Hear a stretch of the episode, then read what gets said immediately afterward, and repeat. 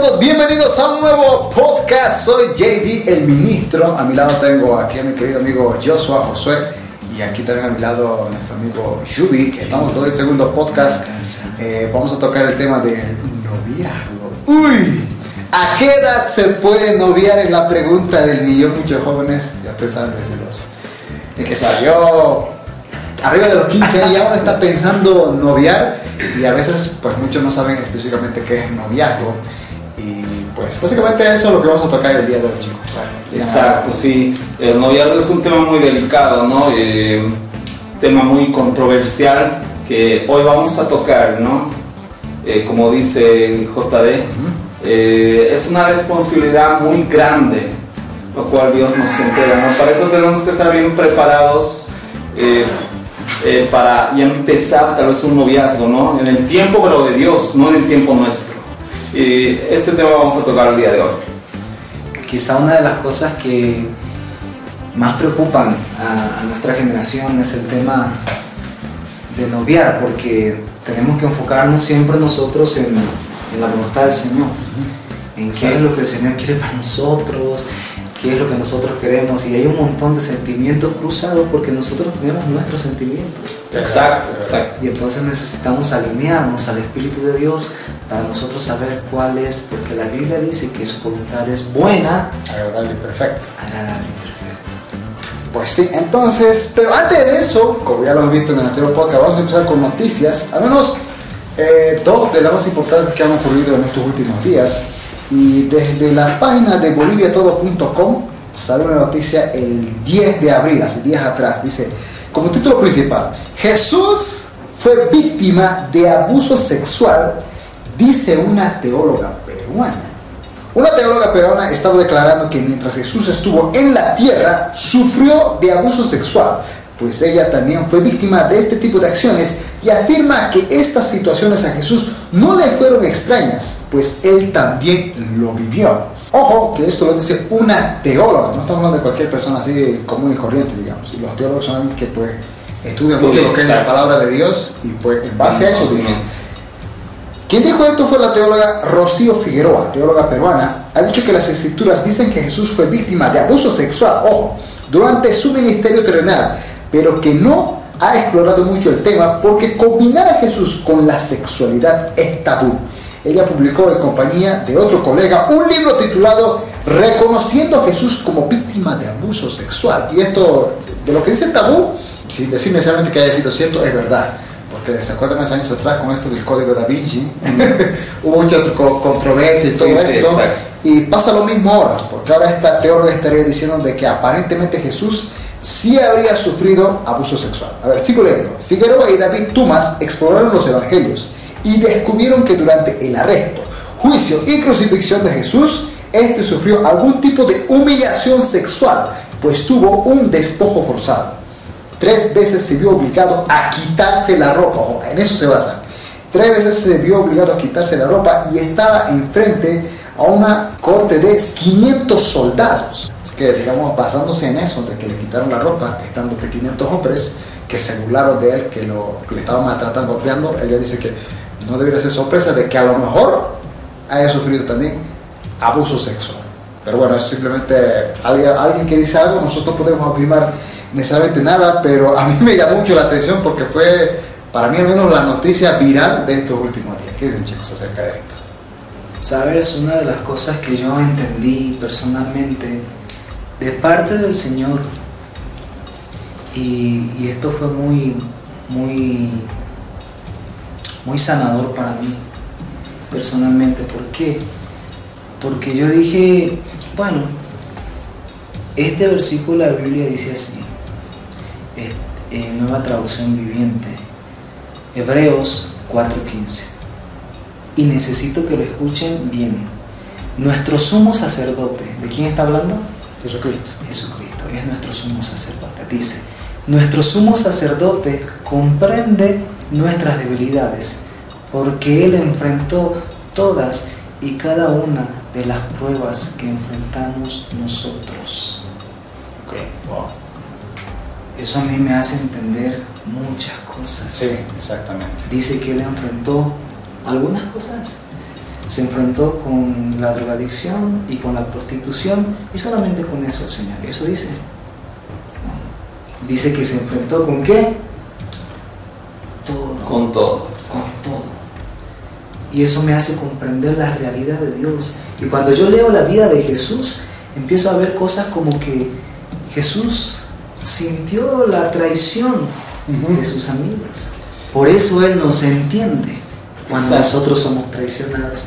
Y saben qué, por eso Él nos entiende tampoco. También yo digo, tocamos un tema anteriormente, y a veces nosotros nos sentimos abandonados por Dios en nuestras vidas. Cuando las cosas no salen bien, nosotros nos sentimos abandonados, pero no por la gente en nuestra familia, sino por Dios.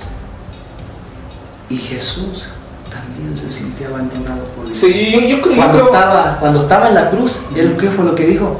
Padre, me has desamparado. ¿Por qué me has abandonado?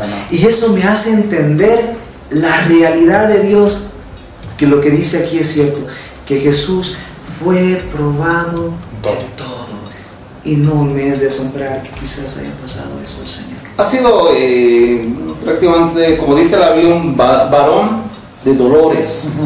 No, eh, ha pasado todo. Por eso Dios nos entiende de todo, ¿no? Nos entiende todo lo que estamos pasando, todo, todo, todo, porque Él lo ha, lo ha vivido en carne propia, por eso nos, nos entiende, ¿no? Sí. De hecho, miren, sigo leyendo lo que dijo Rocío Figueroa, esta teóloga peruana, dice, estas acciones por las que Jesús tuvo que pasar se llama humillación sexual. Y continúa explicando que en esos tiempos, ojo, en esos tiempos donde Jesús estaba en la tierra, era muy común que las comunidades romanas humillaran a los judíos con actos de este tipo, como parte de la tortura a la que estaban destinados. O sea, basándose en ese pasaje bíblico y en estos datos históricos que pasaron, por eso es que dice muy posiblemente Jesús haya sufrido abuso sexual, pero por el tema tabú y porque es un tema muy delicado, quizá no se haya sido mencionado este tema, pero, pero bueno, no sé. Yo, yo creo que dentro de la iglesia esas cosas se deberían tocar. También. Si vamos al trasfondo cultural de lo que estaba pasando en ese tiempo con Jesús y la, y la cultura de, de, los romanos y la gente que hacía, entonces es increíble. Por eso este versículo me da luz de muchas cosas. No se olviden leerlo. Es Hebreos 4 y 15. Nuestro sumo sacerdote comprende nuestras debilidades porque Él enfrentó todas y cada una de las pruebas que nosotros enfrentamos. Y eso me hace entender. Sí, entonces eh, básicamente esa fue la noticia más impactante de estos últimos días. No lo había leído, no lo había escuchado. Sí, yo, yo lo vi y dije, wow, esto está...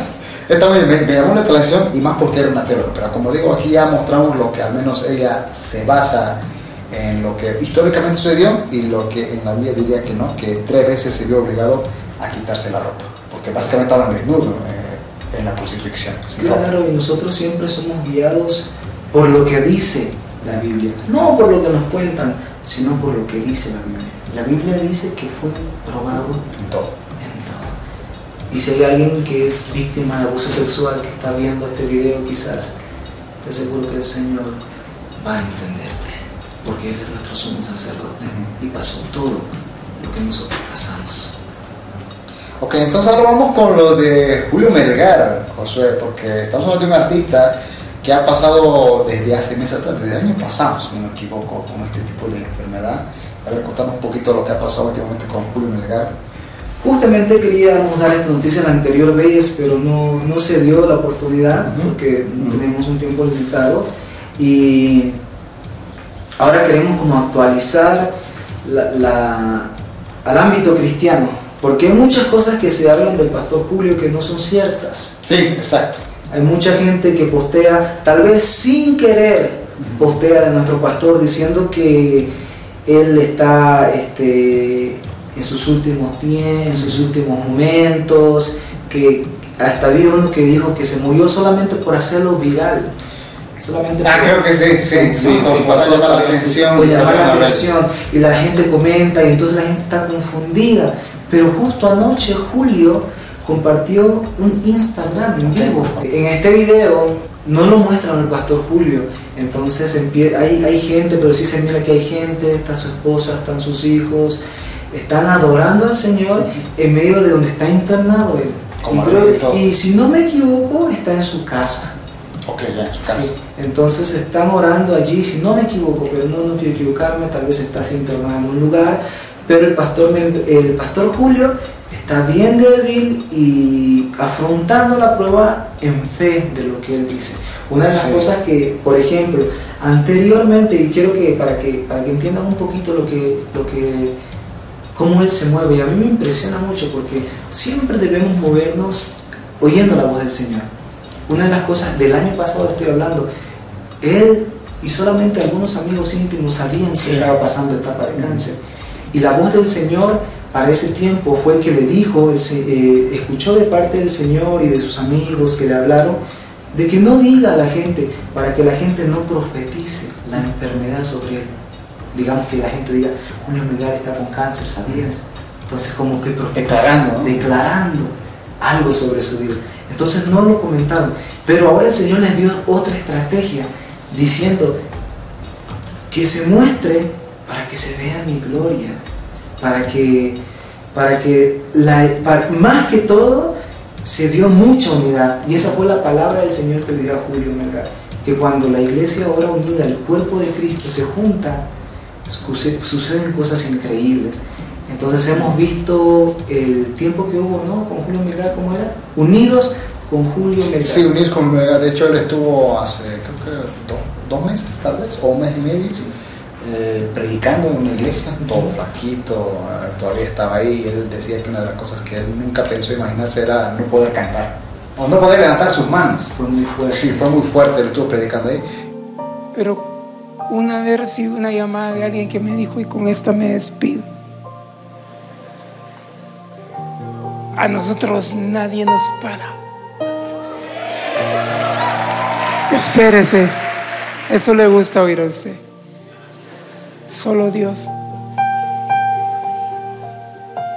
Y algunos los pone tontos y frutos y los mete en una cueva, pensando que los van a matar y que se van a morir.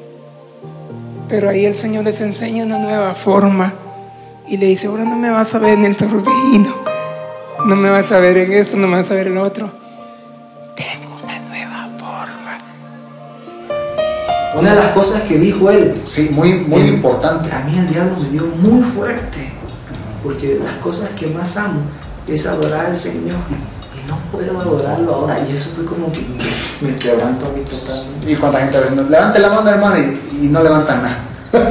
Y él adorando en medio de la situación. circunstancias. Sí, de hecho, una cosa que yo al menos viendo su situación dije, wow, a pesar de las cosas que uno pueda pasar, haciendo las cosas correctas delante de Dios, uno no tiene que dejar de alabar.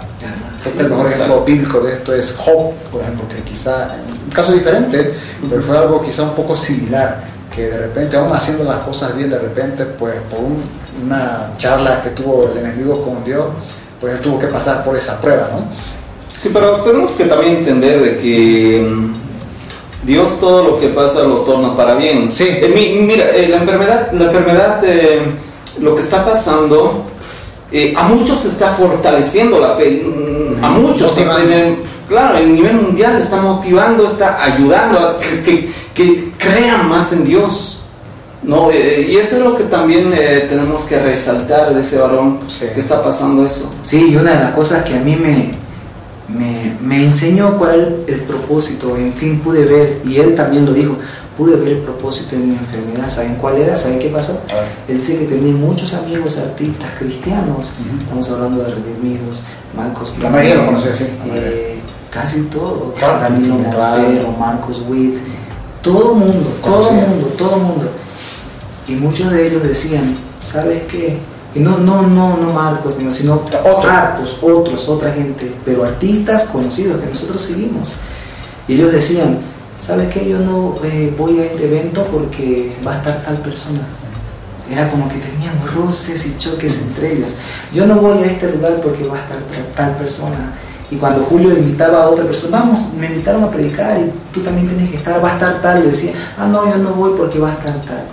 Y cuando él se enfermó, él no mandó una invitación, todos vinieron. Y él dijo, que lo increíble es aquí, que muchos de ellos se están abrazando y la unidad se ha fortalecido dentro del cuerpo de Cristo. Y él dijo, y quizás este sea el propósito de mi enfermedad. Yo dije, wow, qué increíble, hombre de Dios. Sí, impactante. Oramos por el pastor Julio. Sí, que hay se que, mejore. hay que seguir orando, se ha hecho cadenas de oración. Sí. Yo sé que Y- en su oración, sí. Y no transgiversen el mensaje. Él está batallando, Sí. quizás está bien débil, pero está batallando y, y ahí está. Sí, yo pienso que no hay que sacar conclusiones. Muchos que sacan conclusiones, pero no, ese no es el punto en este momento. Que Por ejemplo, esto fue de, lo bajamos directamente de su Instagram. Sí, de su lo Instagram. transmitió en vivo el pastor Julio ayer. Ayer. ¿El día, ¿Qué día era ayer? El 13, Tres. sábado 13, Sábado 13 de abril. lo transmitió. Exacto. Y también tenemos que entender que la última palabra lo tiene ¿El Señor? El Señor, sí. Creamos, sigamos creyendo eh, por Julio Melgar, sigamos orando y sabemos que Dios es un Dios de milagros, un Dios que ha sanado en el pasado, eh, está sanando en el presente y sabemos que va a seguir sanando porque su poder eh, aún sigue.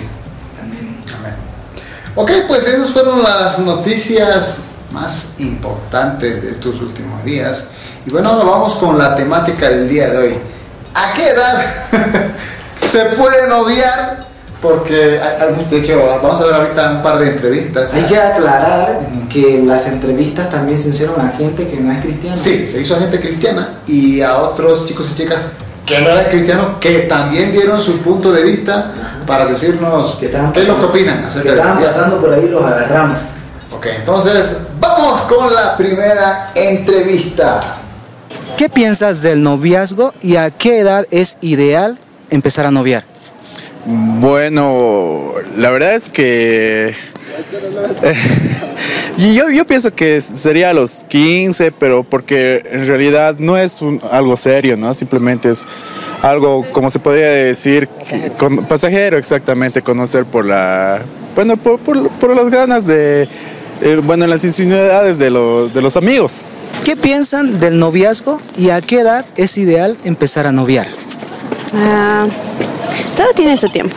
Yo pienso que ahora que somos jóvenes y todo, eh, yo pienso que ser joven tiene su tiempo para estudiar, para bailar, para todo tipo de cosas. Así que el noviazgo yo pienso que la edad máxima debería ser a los 18 o 20 años, más o menos.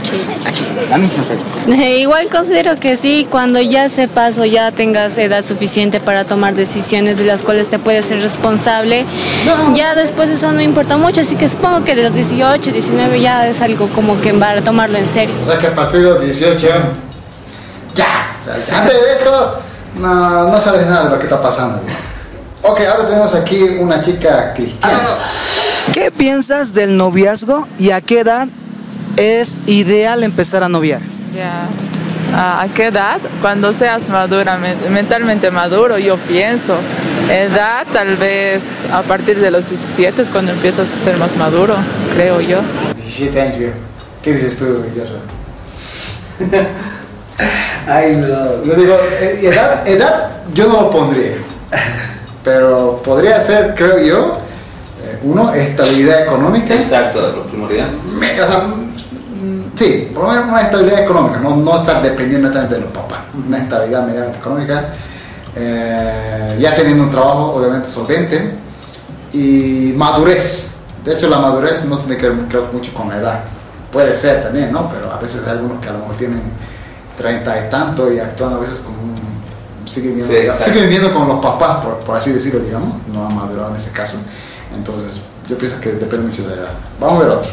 ¿Qué piensas del noviazgo?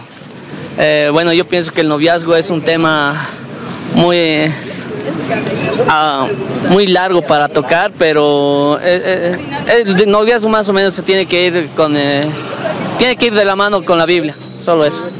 ¿A qué edad piensas que es ideal para empezar a noviar? Bueno, edad, edad, eh, yo creo que cuando salgas de la universidad está bien porque se cometen muchos errores eh, cuando eres menor, al- cuando eres menor y cuando ya sales de la universidad ya tienes una idea más, más clara a dónde quieres llegar y más, más del noviazgo se trata de llegar a un punto, digamos, a un punto específico, el matrimonio. ¿Qué piensas del noviazgo? Bueno, pienso que el noviazgo es una temporada muy bonita de una persona donde vas conociendo mucho a la otra persona con la que estás noviando.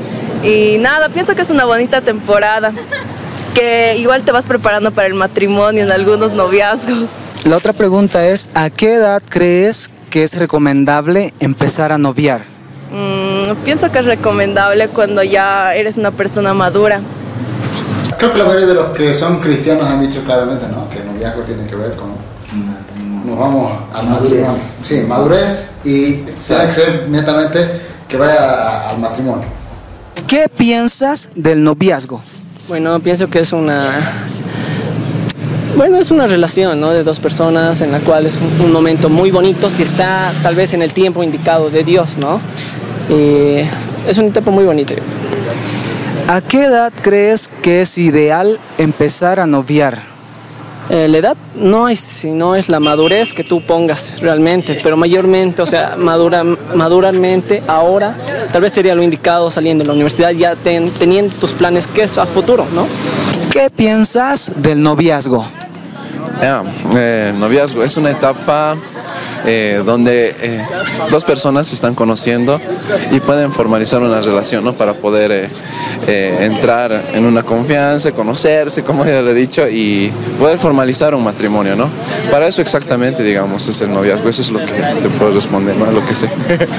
¿A qué edad crees que es ideal empezar a noviar?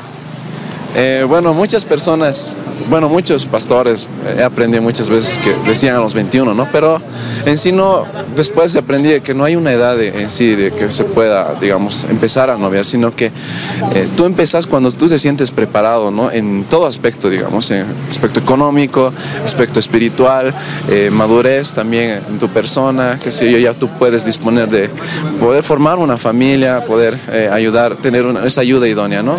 Eso, eso, eso te puedo responder. Ok, la siguiente persona que va a ver a continuación eh, es nuestra querida pastora. pastora y ya es casada, con hijos y todo. Así que ella creo que tiene un punto o algo que decir muy diferente a lo mejor a, a los demás que estaban como que solteros o noviando todavía, nada de matrimonio. ¿Qué piensas del noviazgo? Que es una bendición de Dios y que si tú lo haces bien, si tú vas guiado por la mano de Dios, te va a ir bien y vas a lograr tener un matrimonio estable. ¿Y a qué edad piensas que es ideal empezar a noviar? Creo que no hay una edad exacta. Pienso que la edad es cuando tú empiezas a madurar, tú como persona maduras, este, eh, empiezas a trabajar por ti, te empiezas a depender, porque lo más importante antes de casarte es poder cumplir tus metas, objetivos antes de, de- de pasar a ese a dar ese pasito importante en tu vida.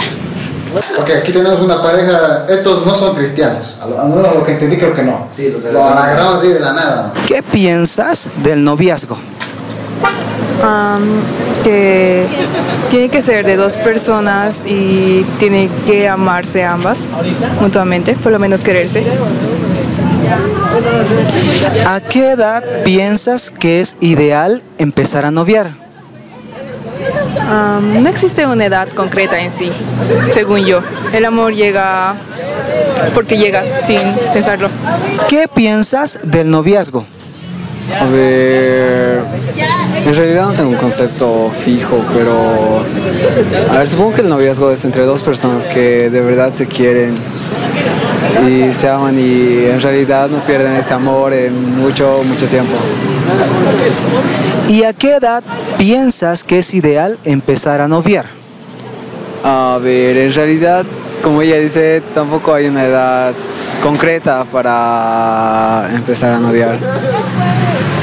Supongo que cuando sepas en, realidad lo que es amar. Ok, entonces esa fue la respuesta de dos amigos que no eran cristianos. Como se habrán dado cuenta, básicamente los que no son cristianos, el noviazgo lo ven como estar con una chica, amarse y, y nada más.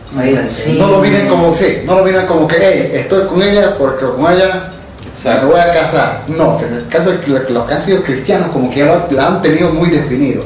Noviazgo es algo muy serio, no solamente la persona te tiene que gustar y nada más, tienes que estar recontra enamorado eh, y, y- y con una relación que sabe que tendría que ir sí o sí al matrimonio. Ok, ahora tenemos a una quinceañera, vamos a checar su punto de vista. Quinceañera, hace una semanita atrás creo que cumplió sus 15 años. Unos 15. Hace dos semanas en este caso que, que hacemos este video. A ver, su opinión de alguien que tiene 15 años y cristiana. ¿Qué piensas del noviazgo?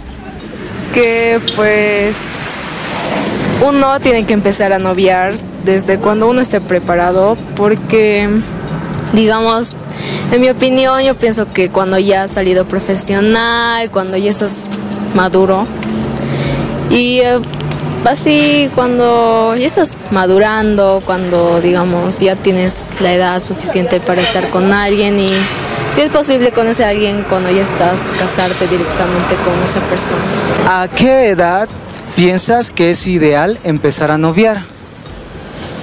No hay una edad en específica, sino es que desde la edad que tú piensas que estés listo.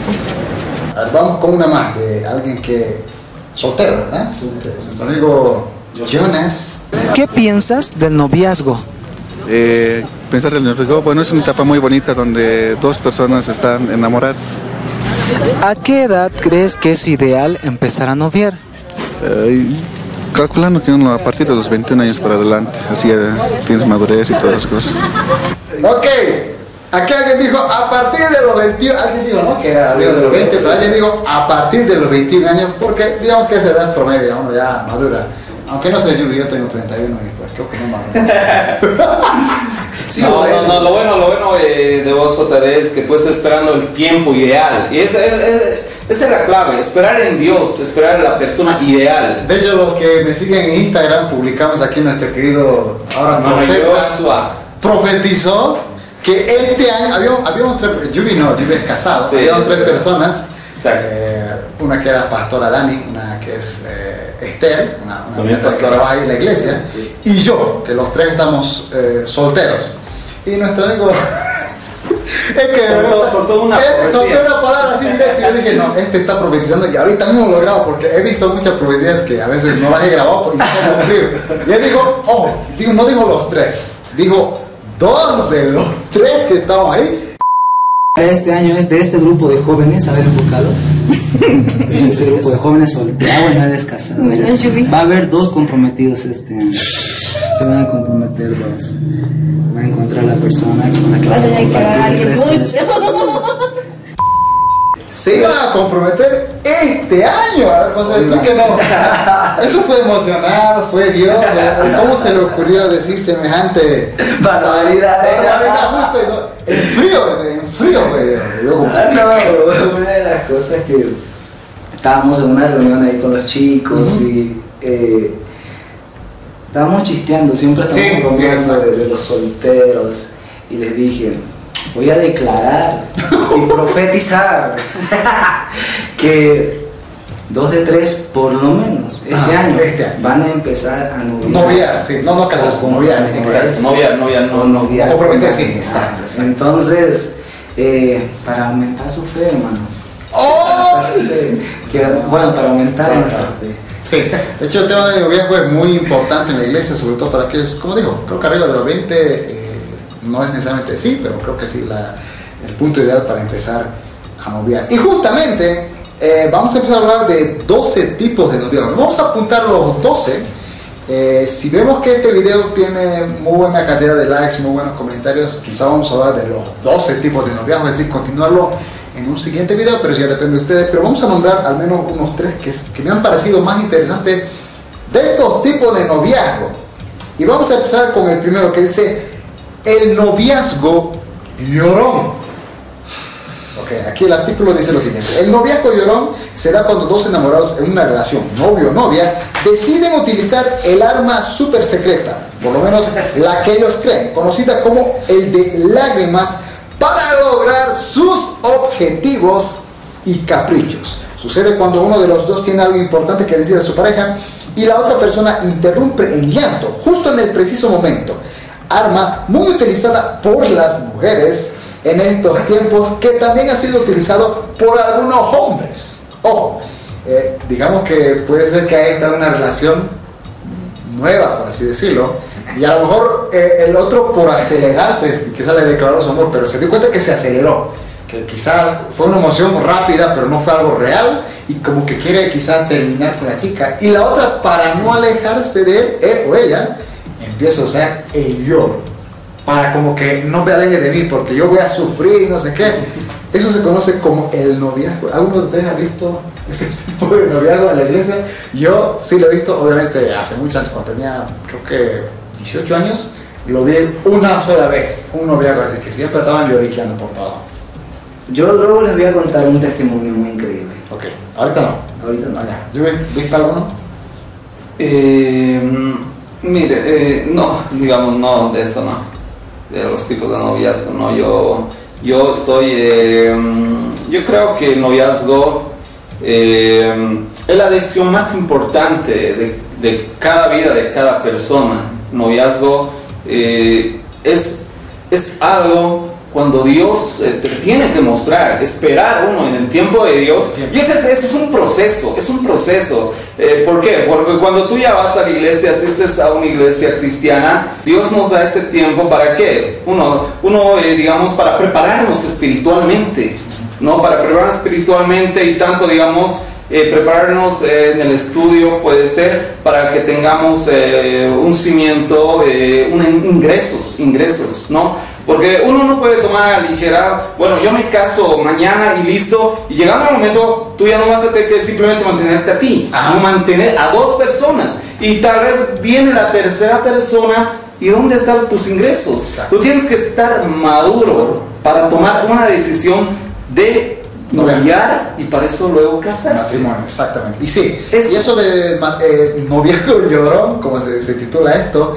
eh, creo que se da cuando son muy inmaduros. Inmaduro, exacto. Es la Por palabra. eso es que, a ver, de hecho yo estaba en una iglesia hace años atrás donde por no obligaban, pero recomendaban, a ver, no novien si es que ustedes todavía no son bachilleres. Y generalmente bachilleres sale entre los 17 a 18 años para adelante. Y decían, no antes. ¿Por qué? Porque todavía no son maduros. A veces, de hecho yo mismo lo pongo como testimonio. Cuando tenía 15 años, eh, creo que a dos personas, estoy seguro, a dos chicas les dije que las amaba. Cuando tenía 18 años me di cuenta que lo que yo sentía no era amor, era otra cosa. Había una chica que me gustaba, otra porque era bonita, había otra porque era quizá, tenía una personalidad muy atrayente y nada más por eso. No era amor, y uno se da cuenta a lo que de hecho utilizo un ejemplo que alguna vez lo escuché, que por ejemplo a veces algunas hijas que quieren mucho a su papá, a veces le dicen a la mamá, ¿me puedo casar con mi papá? Ellas sienten amor, pero no es un amor quizá de un chico o una chica, sino es un amor a un padre, digamos, que es muy diferente. Que esa niña obviamente todavía no ha conocido lo que es amar a una persona que no sea tu familia, digamos, en este caso. Y pasa lo mismo, digamos, cuando a lo mejor uno tiene 15 años, 16 años, que no estoy diciendo que necesariamente sea así, pero por lo general uno tiene que esperarse a madurar, quizá arriba de los 18 años para ahí, donde uno ya se da cuenta realmente lo que es el amor y no acelerarse, porque terminarías como el noviazgo. Eh, Exacto. Y no, no, no, tampoco no, no dejarse llevar por la emoción. Exacto, Porque exacto. muchos se hacen lle- lle- llevar por la emoción. Sí, es como que ya siento algo por ella y no sé, pero por eso te digo, ese, ese es el error que cometen. Exacto. Mucho eh, se aceleran. Y, no, espérense un poquito, que es un par de meses. En un par de meses te puedes dar cuenta que no era la persona ideal, o que en realidad lo que tú sentías quizás no era lo que tú pensabas. Ok, otro tipo de noviazgo es el noviazgo pollito. Ok, dice aquí, también conocido como noviazgo materno o paterno. Se llama pollito porque al igual que los pollitos, los jóvenes están de novios buscando refugiarse bajo las ágalas de una gallina. En este caso puede ser novio o novia, tratando de encontrar en sus amores al papá o a la mamá que no tuvieron. Y esto es muy común, yo lo he visto generalmente, digamos que vienen de papás divorciados o quizá no han tenido, solo han vivido digamos con la mamá y no han tenido el amor paternal, unas chicas, y ese amor que no han tenido inconscientemente sin darse cuenta por la inmadurez, lo buscan en un novio. Porque por el papá que no han tenido. O en el caso, si no lo ha tenido su mamá, o no ha tenido, o quizás la mamá era muy mala, muy estricta, qué sé yo, y quizás busca ese refugio, ese amor en una chica. Y eso hace también que se acelera. De ahí viene el título de noviazgo, pollito. Que buscan el refugio cuando no debería ser así. El noviazgo no es, no es, no es que, que estás buscando el amor de un papá, tiene que ser algo más serio, algo mucho más eh, maduro. ¿Qué qué dicen ustedes? A ver, algo, algo a- a- acerca de esto. Mm, sí, yo, yo, yo creo, estoy muy de, eh, de acuerdo. Eh, mm, hay personas que justamente eh, han tenido, han, se han criado en familias disfuncionales, lo que buscan la paternidad es verdaderamente en las personas de afuera. Tratan de llenar ese vacío. Ese vacío, que solamente lo llenaría Dios. Exacto, exacto, solo, solamente Dios. Eh, aceptando en tu corazón, tú ya lo llenas ese vacío, ya lo llenas, ¿no? Eh, yo creo eso, ¿no? Y, Es muy complicado el tema de las familias disfuncionales. Sí. Es un tema muy, muy profundo donde el hijo, en primer lugar, no tiene identidad. Sí, exacto, identidad. Y la identidad dentro de una persona que va a empezar a noviar es fundamental. Tienes que quererte a ti mismo para poder querer a alguien más. No puedes empezar a noviar si hay cosas raras en tu corazón. Exacto. Ok, vamos ahora con el tercer tipo de noviazgo. E insisto, si quieren que hablemos de los 12, es decir, continuarla en el siguiente podcast, eh, déjenmelo saber en la caja de comentarios, apoyarnos con un like y eso va a hacer que continuemos con esto si a ustedes les parece muy interesante. El noviazgo Osama Bin Laden. ¿De dónde sacaste ese libro, viejo? Este libro, este libro es bestseller. ya. ok, dice, bomba. Ya y solo hay que esperar el conteo de las víctimas. Nadie sabe en qué momento ni cómo, menos el por qué, pero sucede. Los ataques terroristas son más temibles, desastrosos, destructivos y condenables, pero lastimosamente se dan alrededor del mundo. Tienen ciertas características que los hacen comparables a los noviazgos. Ojo, número uno, los ataques se dan cuando nadie se los espera. Son aquellas parejas que de la noche a la mañana se hacen novios. Ojo, de la noche a la mañana se hacen novios. Y se los llama parejas más raras del mundo, ya que nadie esperaba que esas relaciones se dieran nunca. ¿Los han visto? Sí, yo lo he visto bastante. la gordita con el flaco, un ejemplo. La hermosa con el poco agraciado. El galán y simpático con la impopular. con la impopular. Número dos, los ataques duran poco porque se hacen mucho daño. Basta solo unos pocos días o tal vez meses para darse cuenta del error que cometieron. En todo caso, el noviazgo Osama Bin Laden es aquello que se aceleran, es decir, emocionalmente van directo, somos novios y ya, y en un par de días están terminando peleándose. Tres, nunca el terrorismo tiene el contacto real con las víctimas. Generalmente mata personas que nunca conoció. Estas relaciones de noviazgo son poco profundas, se miran, se gustan y después de jurarse amor por siempre, él le pregunta a ella, ¿y a todo esto? ¿Cómo te llamas? o sea, se aceleraron y Sí, terminan sí, en pleito de guerras.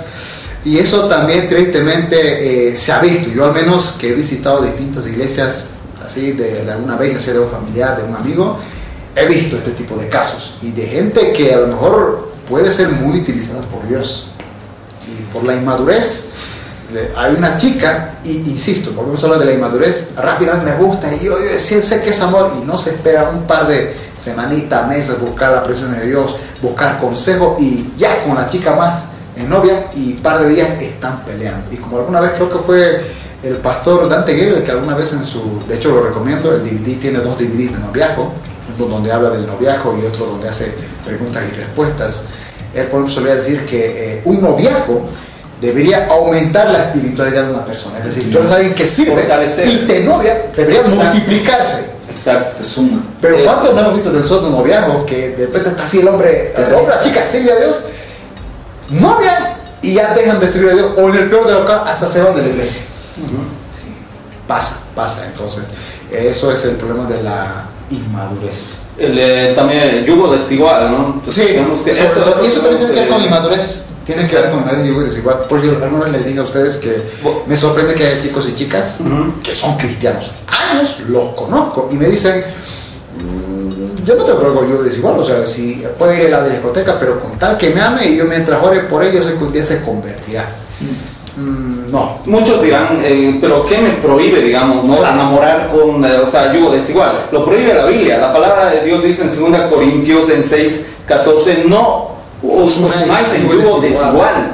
No, entonces, eh, no es que nosotros eh, prohibamos, Sí. nos dio la Biblia. Y como usted es una persona que ama a Dios, Eh, o sea, no, no, no es bueno eh, ir a una persona que es cristiana y buscar a una de afuera, porque prácticamente tú te estás metiendo en la boca del lobo y en cualquier momento puedes tal vez eh, caer de alguna manera, o mm, como Sansón. Sí, o, Sansón, ¿qué, qué pasó? Pasó de que su padre le decía, ¿por qué tú vas allá a buscar si acá tienes mujeres? Pero él iba a buscar. ¿Y en qué, en qué, qué, qué ha pasado? La historia de Sansón ha sido muy triste, lamentablemente, ¿no? Y esta es eh, una enseñanza que nosotros tenemos que tomar y agarrar la palabra que dice, no en yugo desigual, Sí. no sea, mal, creo ¿no? que el ejemplo de Sansón es muy interesante, a pesar de que, digamos, Dios le dio una segunda oportunidad, pero al final quizá hubiese sido muy diferente a cómo terminó. Y en esto resalto, por ejemplo, lo que pasó en el caso de José con la esposa de Potifar, que dice que a él lo quería seducir, pero él literalmente escapó con las vestiduras rascadas. Tuvo que huir. A través de eso y por una mentira que dijo a la esposa de Potifar lo metieron en la cárcel, pero él por no ceder a la tentación y por ser un poco más maduro en ese tema, eh, simplemente terminó siendo pues una de las personas más importantes en Egipto y de las personas que ayudó a que el pueblo de Dios no sufriera de hambre en esos pues años de sequía que había en la tierra. Así que para que más o menos noten cómo es muy importante la madurez. No tiene que ver necesariamente con la edad, sino con que uno crezca espiritualmente y busque consejos siempre de los pastores, creo que es lo más importante. Entonces, de Exacto. momento, esos serían los tres de estos 12 que voy a no- nombrar. Y ahora le damos el espacio pues, a Yubi, que es además que alguien que está Sí. casado. Y es para mí quizá el que tiene quizá más peso que decir, porque yo no tengo novia. Entonces no tengo mucho que decir. Nunca la tuve, nunca la tendré. Tenía cuando no era cristiano. Era- tenía 16 años y no sabía como los otros, ¿no? Que no- ni siquiera sabía que era noviazgo. Tenía que estar con alguien. ¿no?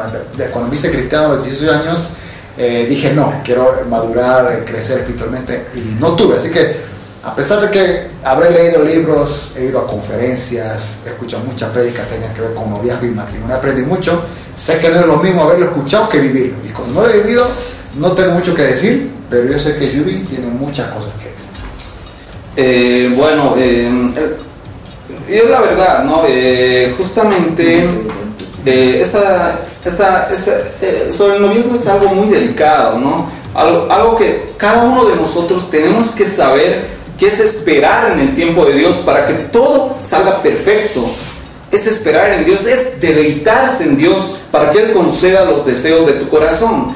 Yo, yo, yo estoy muy feliz porque mi esposa siempre, siempre me dice, mi esposa siempre me dice, contigo, primer hombre que yo me agarré la Sí, mano. sí, es un testimonio muy Contigo, el primer hombre que di besos, que estuve tal vez, eh, no sé, yo, yo lo que tomo de mi esposa es que ella se ha guardado. No, yo, yo, yo la verdad, yo, yo me convertí a mis 22 años. Yo lamentablemente, eh, yo no conocía a Dios. En ese, en ese entonces, tal vez yo salía con una u otras personas, pero desde que yo me convertí, yo me guardé. Porque yo ya sabía qué era guardarse para alguien. Porque mis pastores, pas- Pastor Marcelino Ríos, Pastor David, eh, me han hablado de eso. Y yo justamente con eso he empezado a crecer y a guardarme. Pero lo que siempre resalto de mi esposa, que ella se guardó. Y siempre ella está orgullosa de eso. Yo también estoy orgu- orgulloso eh, de, de esa mujer que Dios me ha presentado. Pero ha sido en el tiempo de Dios. En el tiempo de Dios no ha sido fácil. El noviazgo que yo tuve no ha sido fácil. Ha habido muchas barreras. No ha sido como otros noviazgos que, que ha sido muy hermoso. El mío yo luché mucho por Catherine, por mi esposa que ahora es. Pero siempre Dios me ha mostrado, me ha dado la fuerza para seguir y luchar por ese amor, ¿no? Pero he esperado en el tiempo de Dios. En el tiempo, En el sí. tiempo de Dios. Creo que es lo que muchos jóvenes tienen que hacer. De hecho, yo pongo el ejemplo de mi hermano menor, que se casó hace años atrás. Digamos, él no, no tuvo novias, yo lo conozco a él. Él siempre fue cristiano, creo que desde casi muy pequeño. Y él, a la edad, si no me equivoco, de los 20, ¿cuántos? Creo que se me equivoco, creo que hace años atrás. Él empezó a orar y dijo, ya estoy en el tiempo de noviar. No sabía quién era, pero empezó a orar, ya conoce quizás algunas hermanas, estuvo orando, buscando siervas de Dios, que él ya sabía, ya tenía una edad madura, ya estaba trabajando y empezó a orar. y había una chica con la que también estaba en el mismo ministerio de la iglesia, ya trabajaron juntos, empezó a orar y Dios le mostró de que esa era la persona indicada para él. Así que él primeramente habló con el pastor, que creo que es lo primero que uno tiene que hacer, eh, con una relación, no ir directo con la chica, oye, podemos, podemos con una relación, sino hablar directamente con el pastor, mucho antes de lo que pueda pasar. Y después fue a hablar con los padres de la chica, o sea, mucho antes de decirle a la chica, fue con los padres, decirle, ¿saben qué? Yo siento esto por su hija y quiero su permiso para ver lo que ella piensa y dice de esto. Y los papás que lo conocían él, que él servía a Dios, que obviamente creo que los papás es importante que te conozcan a ti, porque no creo que sea fácil como que, eh, ya, no vea con cualquiera, ¿no? Uno ha criado una hija por muchos años y que venga cualquiera se le lleve, obviamente no. Entonces él fue, habló con el papá, le dieron la aprobación y fue con la chica, le contó sus sentimientos, le pidió si podían orar para ver si era algo de parte de Dios. Los dos esperaron orar, un par de meses recibieron la confirmación de que sí, empezaban a noviar, se conocieron muchísimo más, empezaron a estudiar la palabra de Dios, empezaron a servir a Dios de manera más grande y un año después se casaron. Y para mí fue, ese matrimonio fue épico porque al menos en mi familia, como seguro muchos de ustedes que nos ven, en mi familia todo era concubinato. No, no había casa, nadie se casaba, todos tenían hijos así, fuera del matrimonio no había casa. Y si se casaban era a lo mejor después de, eh, cuando los hijos ya eran adultos. y él, para mí, rompió como que esa maldición generacional. Yo lo vi así ese día que se casó, porque fue el primero que hizo las cosas bien, no vio bien, eh, vivió vida cristiana y se casó. Rompió eso que quizá en, en mi familia nadie lo había hecho. Sí, el noviazgo es, es algo muy hermoso, ¿no? Eh, pero tiene que ser siempre la voluntad de Dios, ¿no? Pues uno no tiene que tener un dolor en su corazón o heridas en su corazón, eso tiene que sanar, porque prácticamente si él tiene heridas, eh, justamente va a contagiar, va a dañar eh, a su esposa, a sus hijos. Tienen que tener muy en cuenta que el corazón tiene que estar sano. Y el que puede sanarte es el único Jesucristo de Nazaret, el único que sana. Dice la palabra de Dios que Él agarra nuestro corazón, sana, venda nuestras heridas. Él es el que puede sanarte para que tú puedas empezar tal vez a tomar un paso muy importante que es el noviazgo. Tú tienes que estar sano en tu corazón espiritualmente, ¿no? Obviamente que, digamos, eh, los jóvenes a veces eh, eh, se desesperan. Ha, ha pasado. O sea, ellos quieren buscar y buscar, des- se desesperan por obviar. No se desesperen. Hay tiempo, hay Hay, tiempo para todo, dice. Sí, de hecho, todo cuando- tiene su tiempo. sí, de hecho, yo me acuerdo cuando tenía, la primera vez que me enamoré de alguien, o no, no me enamoré, sentía a alguien por alguien, sino que tenía creo que 13 años, como que ya estaba sintiendo algo por la chica. Y en aquel entonces mi papá me dio un consejo muy sabio. Me dijo, ok, ya sabes qué, Eh, yo estoy notando que tú estás mirando a determinadas chicas y eso es normal, no tienes por qué sentirte mal ni sentirte avergonzado por ese sentimiento. Pero lo que quiero decirte, me dijo a mí, es que tú tienes 13 años. ¿Estás pensando casarte a los 14 sin tener estabilidad económica? No. Y, a lo mejor esas chicas que ahora no te gusta, te vas a dar cuenta que con el tiempo a lo mejor ni siquiera eran para ti, quizás ni siquiera son compatibles. Solamente que sean tus amigas, tus conocidas. Tienes 13 años, tienes que ir todavía a la universidad, necesitas estabilidad económica. Así que no tienes que desesperarte, tienes muchísimos años y a lo mejor en, en esos años encuentras a la persona ideal, puede madurar. Y eso fue un consejo que nunca lo pude olvidar. Exacto, eso es. El punto también es, eh, so- somos, humanos, somos personas. Y es verdad, en algún tiempo de nuestras vidas, de sus vidas, jóvenes, adolescentes que están viendo, algún tiempo de su vida siempre van a tener una necesidad de estar con alguien. Pero esperen el tiempo de Dios. La palabra de Dios dice en Génesis 2.18, eh, no es bueno, dice, que el hombre esté solo, lo haré uni- una ayuda idónea. Obviamente no vamos a estar solos, pero hay que esperar en el tiempo eh, de Dios. Dice acá también eh, la palabra eh, de Dios, eh, en Efesios 4.3 dice, porque, mire, porque si cayeren el uno, le levantará el otro a su compañero, pero hay del solo que cuando cayere no habrá segundo que lo levante. Es verdad, es verdad. En algún momento de nuestra vida vamos a necesitar una compañera que nos levante. Ahora, en mi situación de mí, ya que estoy casado, eh, yo tengo muchos problemas a veces en el trabajo, en la empresa. Eh, tengo muchos trabajos, muchos bajones, Pero mi esposa siempre que llego a la casa me dice, mi amor, eh, ¿qué pasó? Eh, me empieza a levantar, me empieza a animar. Ella me dice, confiamos en Dios. Ahora nos está yendo bien, mañana nos va, hoy nos está yendo mal, eh, mañana nos va a ir mejor. Oremos a Dios, busquemos a Dios. Eh, siempre va a haber, y hay momentos que mi esposa está pasando algo duro. ¿y tú Este último yo lo ayudo, yo trato de ayudarle como pareja. Y eso es lo que tiene que ver. Yugo desigual trata también eso. ¿No? Eh, como dice el JD, cuando tú tienes que noviar con alguien, tiene que ser un soporte para que tú vayas con más fuerza a los pies de Dios. No tiene que alejarte. A lo contrario, tiene que Acercarte más a Dios. acercarte más a Dios. Eso. Una de las cosas, yo me guardé para el final porque Sí, sí, sí. Este, eh, de hecho pedí permiso para poder hablar de esto.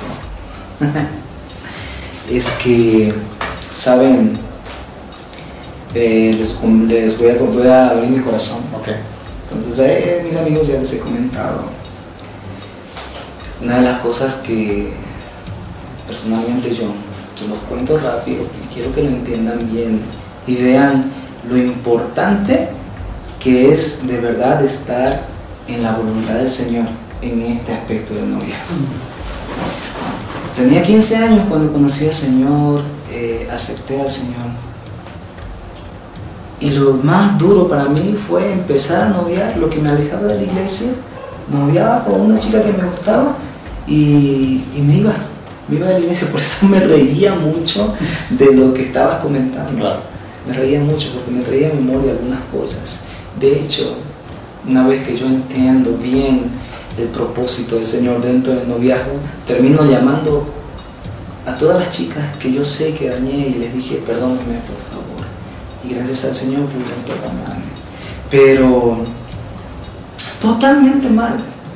Pero llegó un tiempo de mi vida donde yo me ya no solamente, como dice Job, de oídas te había oído, pero ahora mis ojos te ven. Llegó un tiempo de mi vida donde yo le dije al Señor, tú eres real. Cuando yo tenía como unos 21 años, eres real para mí. Y entonces yo estaba tres años soltero, pero la, y era como que, wow, era mi victoria para mí. Tres años. Se le cambiaba de novia cada dos meses. Y entonces, y me- Pasa, pasa, ¿no? Y me iba de la iglesia cada dos meses por eso. Entonces, para mí el Señor nunca fue importante en ese tiempo. Y reemplazaba el primer lugar. Y ese era el error. Cuando nosotros reemplazamos al lugar, porque el Señor dice que a Él le pertenece ese lugar. Cuando nosotros reemplazamos ese primer lugar, las demás cosas salen bien, salen mal. Porque la Biblia, la Biblia dice, pon al Señor tu Dios por encima de todas las cosas y las demás cosas serán Añadidos. Y esa palabra es poderosa. ¿Saben por qué? Porque cuando yo empiezo a vivir eso, eh, eh, una persona empezó a aparecer en mi vida. Y como yo tenía experiencias malas de, de apartarme de la iglesia y como ahora mis ojos habían visto al Señor, no solamente había oído, sino que había de verdad experimentado la, la presencia del Señor sobre mi vida, sobre mi caminar y todo lo que estaba haciendo en mí y a través de mí, no quería dejarme de la iglesia. Yo dije, eh, mamita, un ratito. Y muchas personas siempre, cuando yo veía que me gustaba esa persona a mí, me alejaba. Porque no quería eh, apartarme del Señor. Y esta persona llegó y en mi tiempo de oración yo oraba en la, en la iglesia muy temprano y empezaba a venir. Junto, justo cuando yo estaba orando, también venía. Pucha, yo dije, ¿qué voy a hacer, Señor? Porque yo trabajaba en una empresa, ahora soy independiente, pero antes trabajaba en una empresa y cumplía horarios. Y entonces ella venía justo ahí y empezamos a gustarnos más. Y yo oré al Señor. Fue la primera vez que le consulté al Señor acerca de un noviazgo. Le dije, Señor, Ojo con eso. ¿debería yo noviar con esta persona? Y el Señor no me dijo que novie, me dijo que le cuente mis sentimientos. Y yo le conté mis sentimientos. Y saben, y esto fue tan de Dios porque fue en el altar. Fue ahí donde nosotros estábamos orando, no fue que, uy, vamos a comer un helado y te voy a contar. La típica. No, no, sí, no, de verdad fue en el altar y le dije, ¿sabes qué? Mira, tú me gustas, y le estaba diciendo, eh, oremos por favor, porque estoy muy mal, yo estaba muy incómodo, porque ¿cuál era mi temor? Empezar a noviar Y alejarte. Como y tirarlo al Señor de un lado, sí, ah, Señor, ya, no me importa. Yo no quería eso. Y entonces ese fue mi problema. Y cuando empecé a noviar con esta, eh, cuando le comenté eso, me dijo ella, no empezamos a noviar, empezamos a orar. Y ella tenía que irse, y miren cómo es el Señor.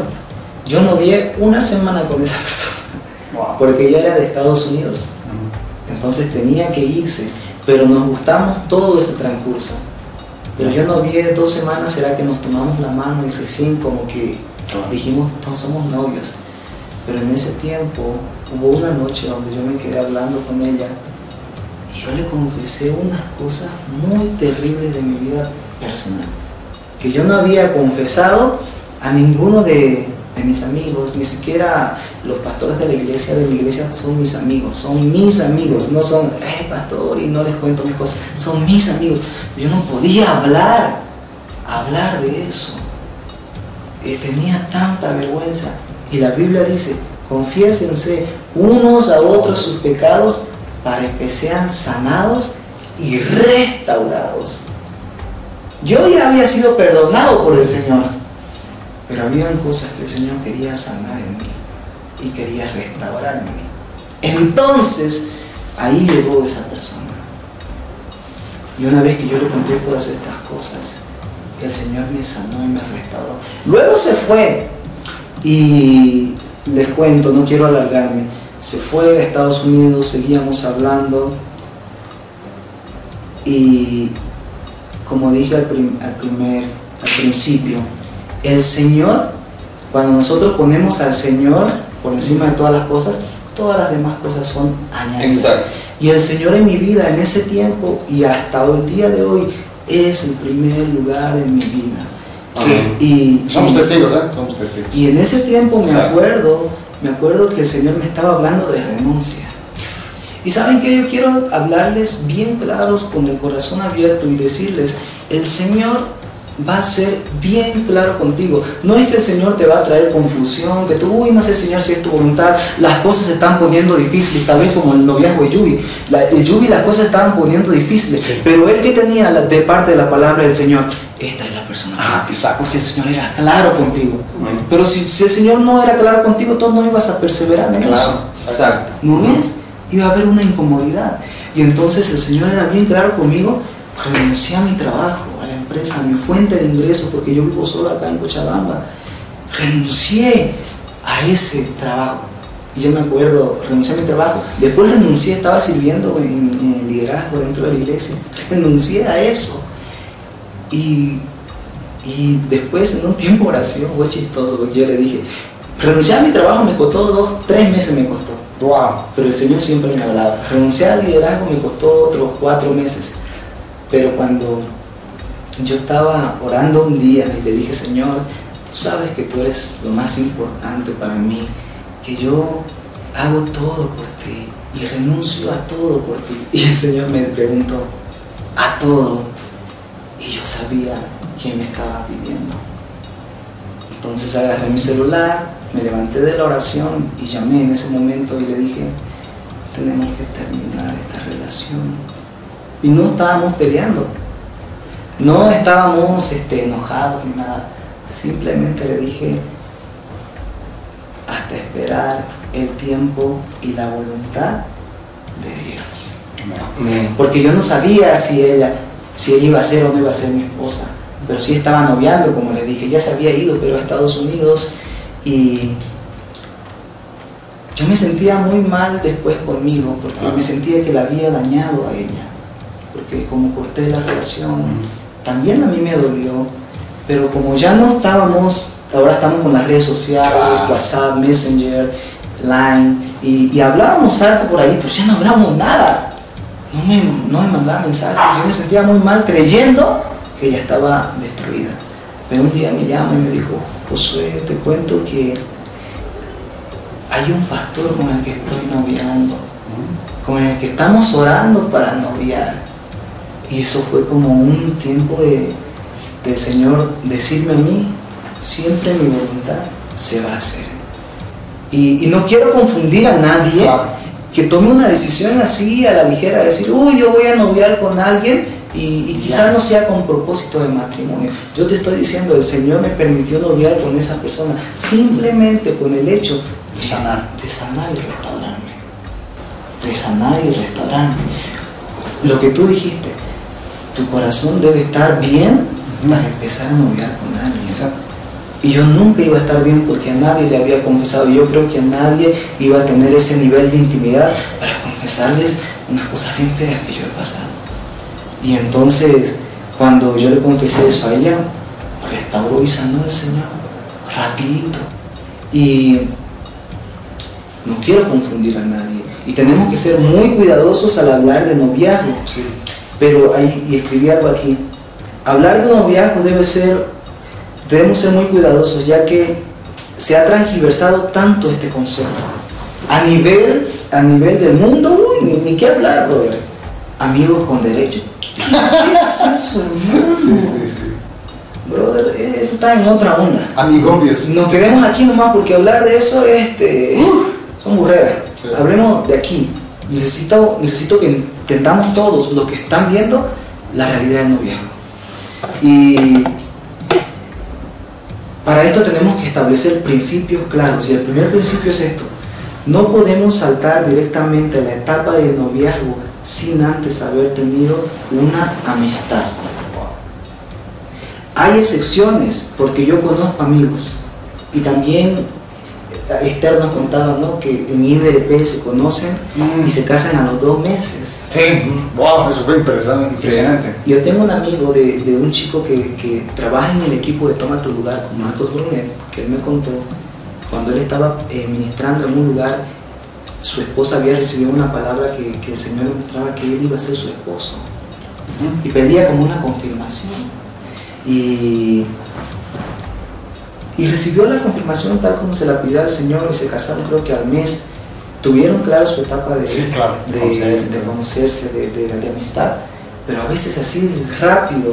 Pero como les digo, no podemos saltarnos la etapa de la amistad, con, con- porque este, tenemos que tener, yo, para mí lo, lo ideal, y voy a dar un consejo, amistades largas, que tú puedas conocer a la persona, y no solo a la persona, sino el vínculo de alrededor de Sí, todo. Y mejor si conoces en esta también a su familia. Es cristiana, no es cristiana, todo esto tienes que saber muy bien. Y entonces, este, como nos contaba Esther, ¿no? a, a los dos meses se casa.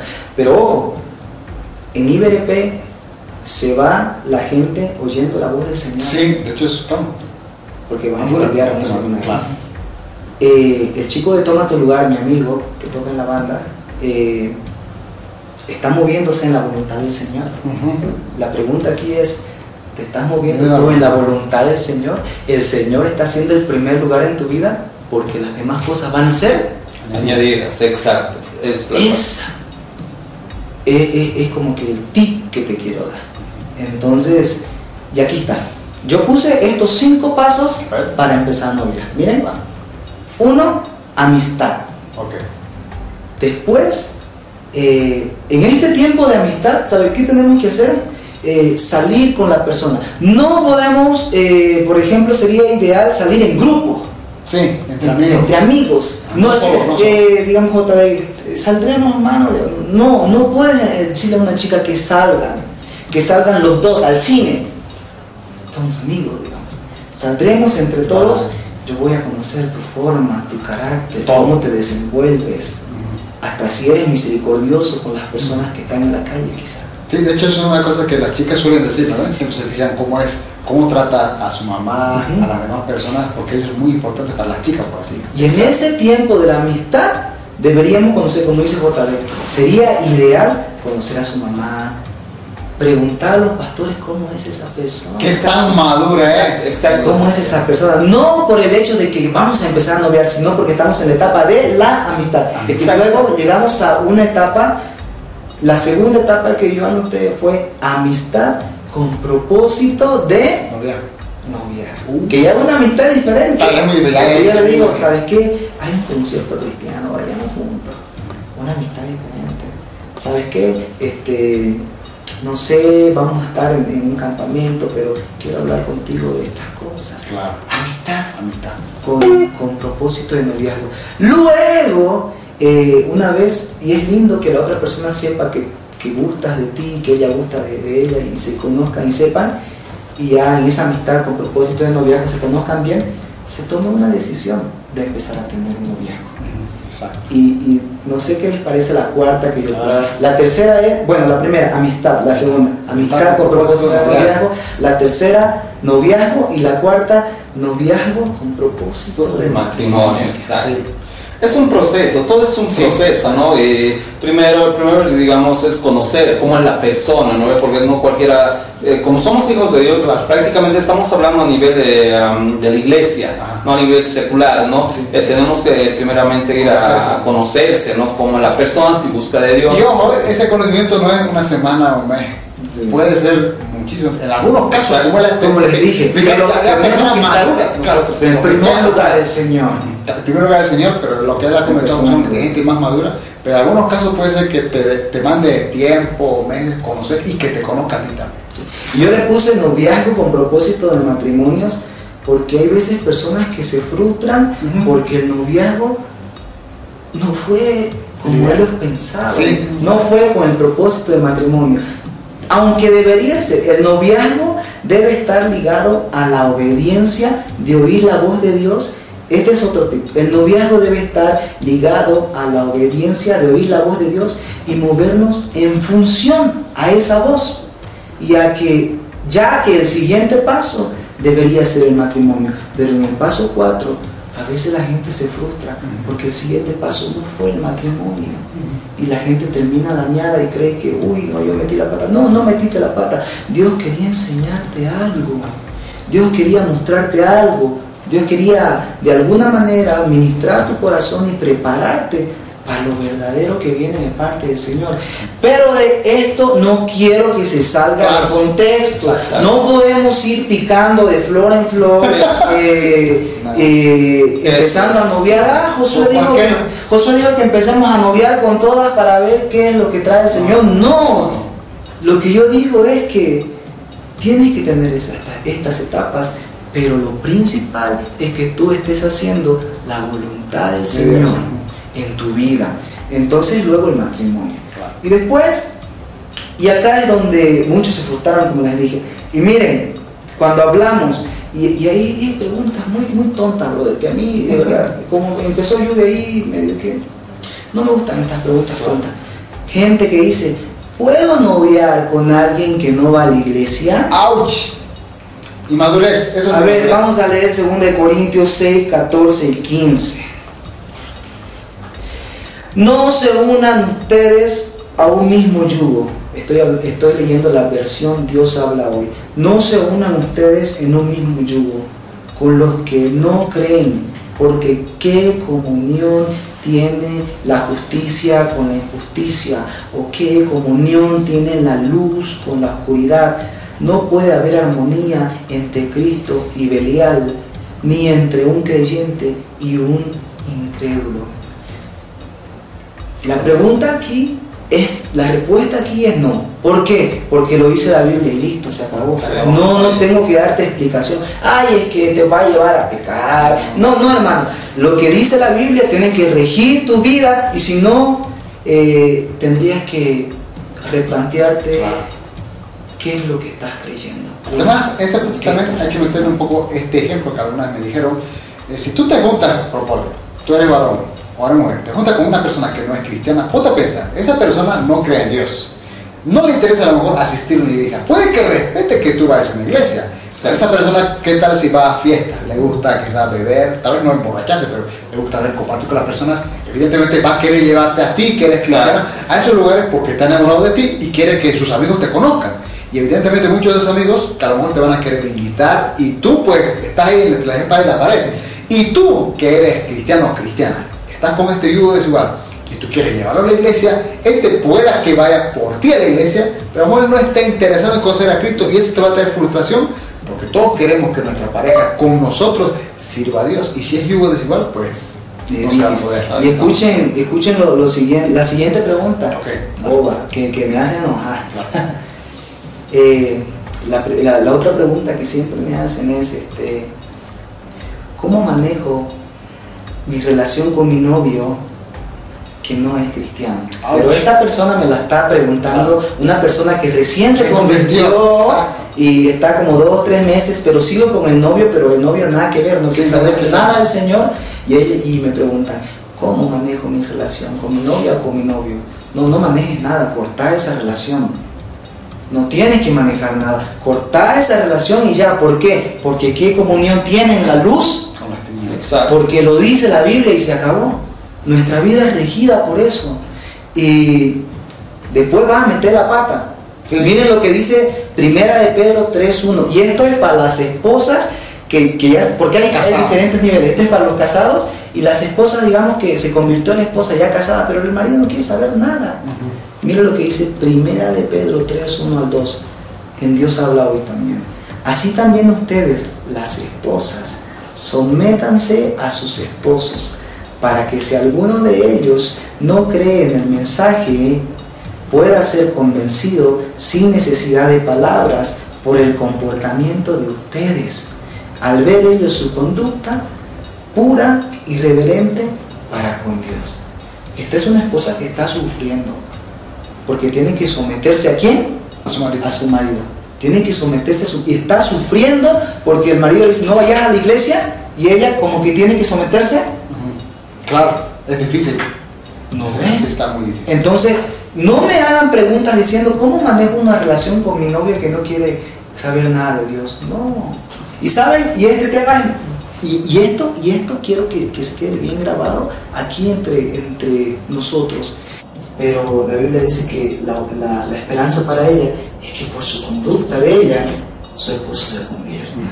Pero tú estás a tiempo, tú estás a tiempo, no tienes que estar noviando con alguien que, que no, no, no, Exacto. es un yugo desigual para ti. Entonces evítate el sufrimiento más que Exacto, sí. un sufrimiento terrible. Sí, el peor error que puede tener alguna persona es pensar eso, que, eh, o sea, dicen muchos, no, no, no, yo lo voy a convertir, no, no, no, yo soy cristiano, él, no, no, no, yo voy a orar por él, voy a orar, y de noche vas a ver, Dios va a hacer eso, pero esto es de Dios. ¿Cómo va a ser de Dios eso? No es de Dios.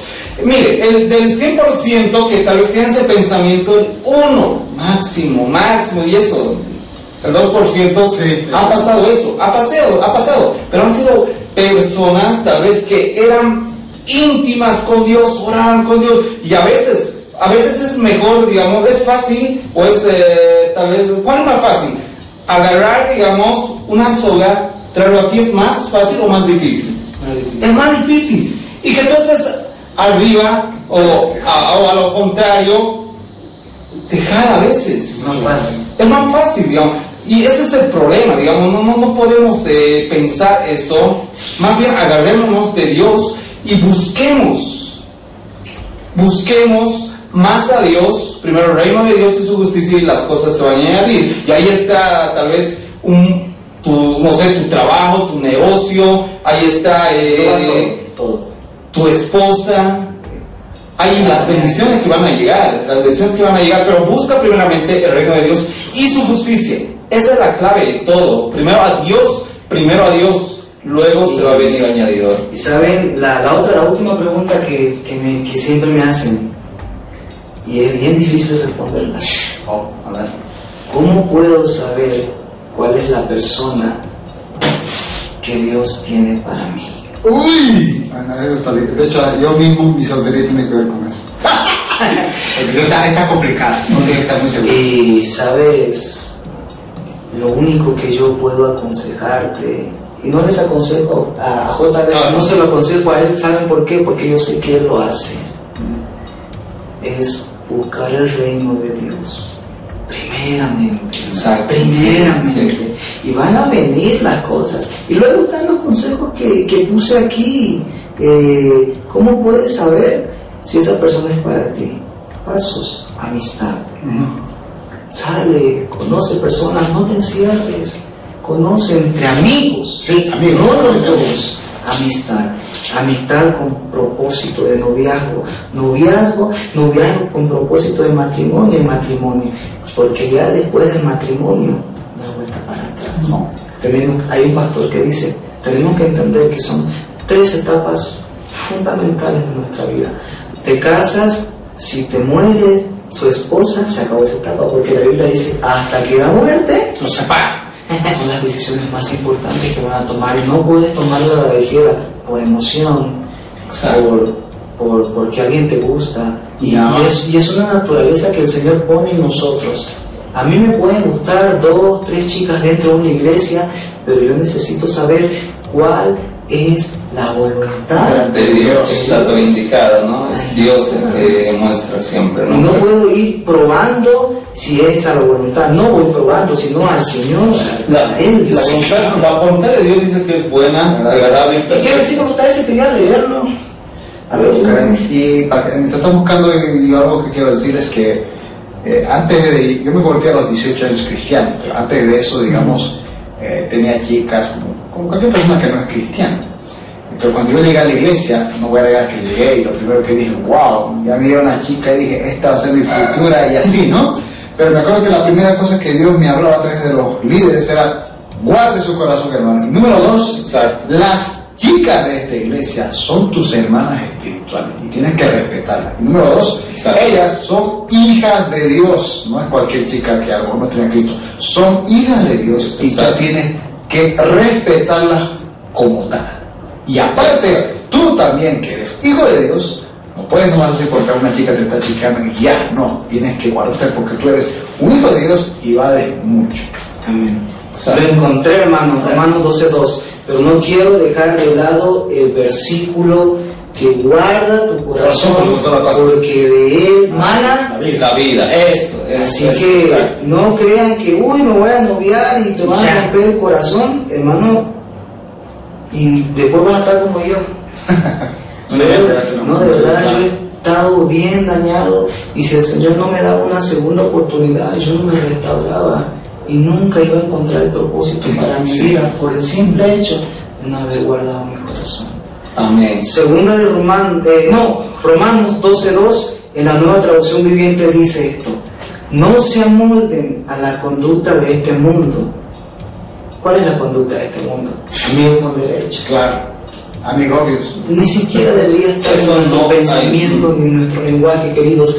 La Biblia habla que no nos juntemos a un yugo desigual. Exacto. Que a veces nosotros pensamos dentro de la iglesia, ah, ya, pues todos los hermanos están habilitados para, que- para que noviemos. Y todas las hermanas están habilitadas para noviar. Listo, belleza, veamos cuál es la más hermosa, nos guiamos por nuestros ojos, nuestras emociones.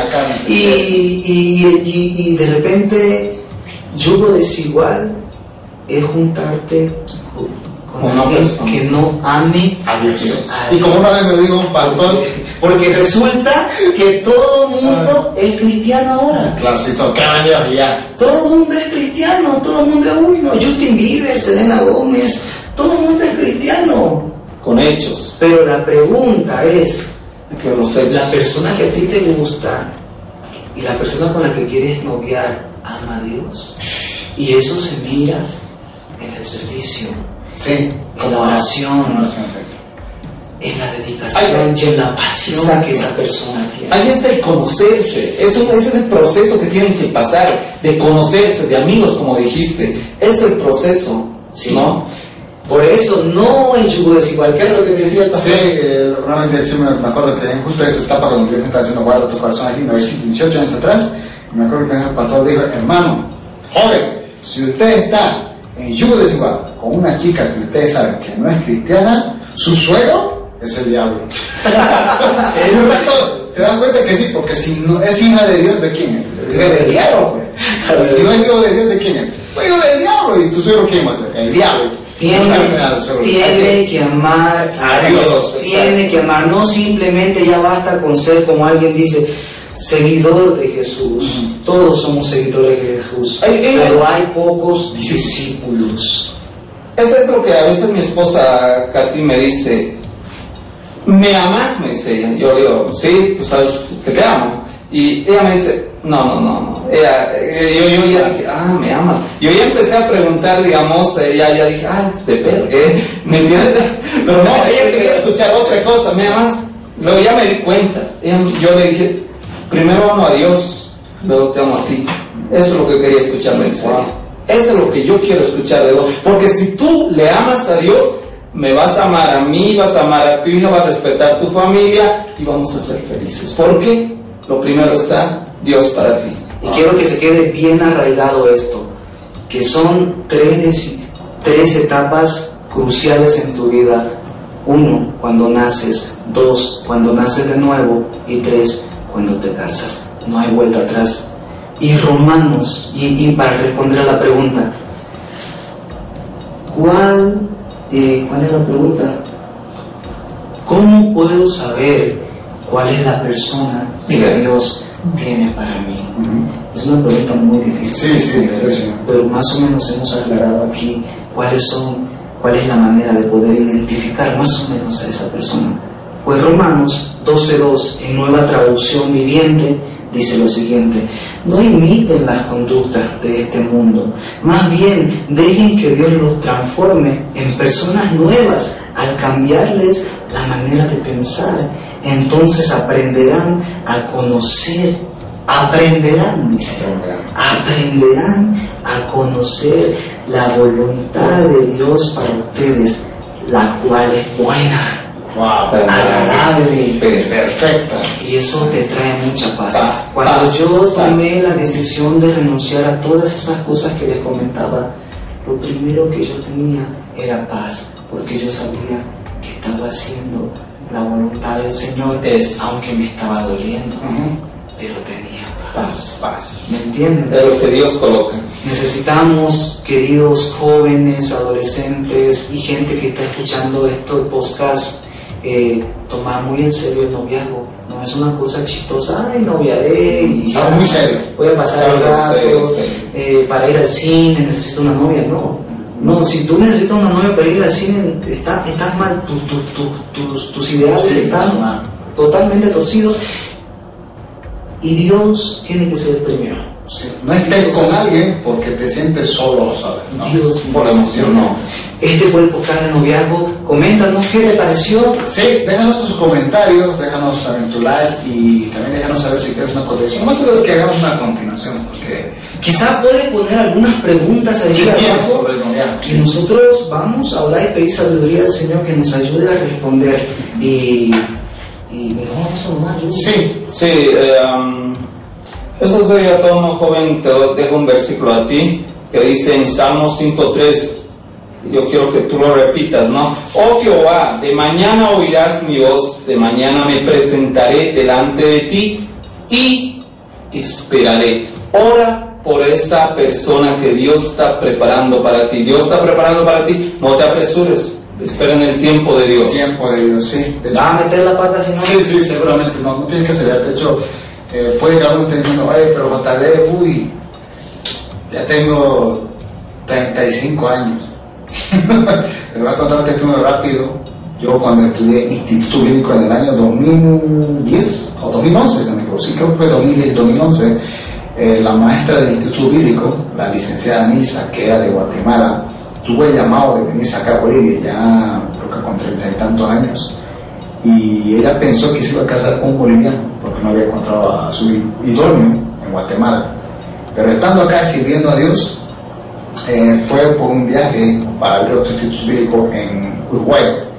Y fue allá donde a través de cosas que ella con su madurez espiritual, porque vamos a alguien que es teóloga, estudia, tiene un instituto bíblico, orando a Dios, le había pedido ciertas cosas a Dios eh, del varón que ella quería tener en su vida y en Uruguay lo conoció. Puede que tú tal vez te sientas un poco frustrado y no creo que debería ser así. Puede que a lo mejor tengas muchos años de más, pero no te sientas frustrado eh, por este tema. Yo sé que en el tiempo indicado de Dios vas a encontrar esa pareja ideal y como los testimonios que nos contó Josué, de- del mismo del, este ministro que estaba en el ministerio de lugar y encontró una pareja en otro lugar que, que, que ni él se pensaba eh, y de repente la conoció y fue en el tiempo de Dios y como de esta directora de Bíblico fue lo mismo Eh, ella pensó que se iba a casar a lo mejor con guatemalteco y luego dijo, a lo mejor murió, pero terminó casándose con alguien de Uruguay. Y yo conozco esta familia, tienen una hija hermosísima, se llama Débora, y son una familia con un ministerio impactante que me ha bendecido a mí. Y pues yo pienso que todo es en el tiempo de, como decimos al principio de, este podcast, ¿no? es? ¿A qué edad se puede noviar? La pregunta es, ¿estás madura espiritualmente? ¿Has crecido de verdad? No estés con una pareja porque te sientas solo sola. Necesitas Cristo en tu corazón. Enamórate de Dios primeramente y después con esa pasión que tienes, busca ahora a Dios y encuentra una persona de la misma manera que te, así de apasionado. Y que los dos, pues, con ese amor que juntos tienen, pues dupliquen hacia su servicio a Dios las cosas que hagan para Dios. Y eso va a ser una, una señal de parte, Señal de parte de Dios. de que se potencie lo que tú eres. No tiene que menguar, no tiene que menguar, tiene que potenciarte. Y escuchen a sus pastores. Sus pastores a veces dicen, ¿sabes qué? Eh, no te fijes en manita porque a lo mejor... Y eso tienen que escuchar. Los pastores saben y disciernen muy bien. Dice Sus que la, multitud de consejos hay Sabiduría. Entonces Exacto. están los pastores, Líderes. están los líderes, están tus papás. Para pedir consejos, eso es lo que ne- necesitan los jóvenes ahora, ¿no? Más consejo, eh, pastor espiritual ahí está para darle eh, unos buenos consejos, obviamente bíblicos, porque nosotros somos el pueblo de Dios, son personas cristianas que estamos buscando la voluntad de Dios hacerla en nuestras vidas. Buena, agradable y perfecta. Exacto. Chao familia. Ok, nos despedimos. Nos vemos en el siguiente podcast. Recuerden suscribirse al canal y compartan el video con sus amigos para que más personas puedan ver este tipo de videos. Chao, chao. Really?